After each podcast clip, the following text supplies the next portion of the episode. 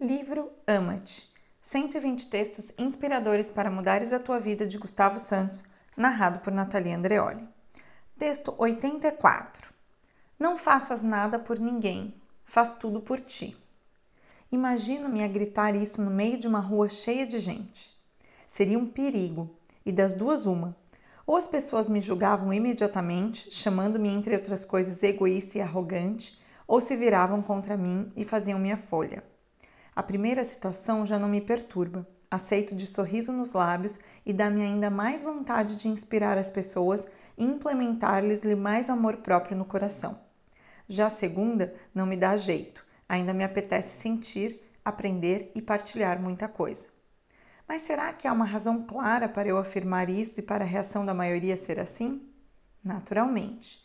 É que existe mesmo uma grande diferença entre aquilo em que eu e mais uns tantos acreditamos e aquilo a que a generalidade se habituou. É que eu considero-me a pessoa mais importante da minha vida e a malta quase toda põe sempre os outros à sua frente, seja para amá-los ou para culpá-los. Não faço fretes. Não permito que ninguém me obrigue a fazer seja o que for, nem me chateio se se chatearem ou não lidarem bem com a minha liberdade. Mas, e posso afirmá-lo de boca cheia, que só quando fazemos as coisas por nós é que conseguimos amar verdadeiramente os outros, e para este caso, vale a verdade, tenho o melhor exemplo do mundo.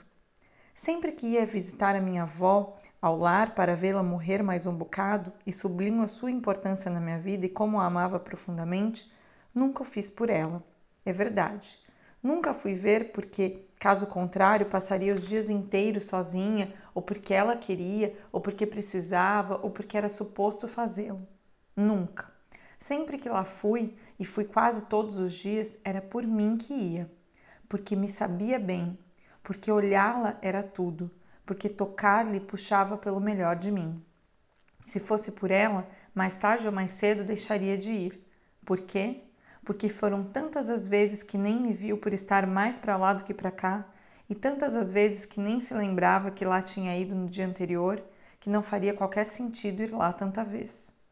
Posto isso, foi por ir vê-la por mim e não por ela que consegui estar tantas vezes ao seu lado e amá-la até o fim, até o dia em que morreu nas mãos, que me morreu nas mãos.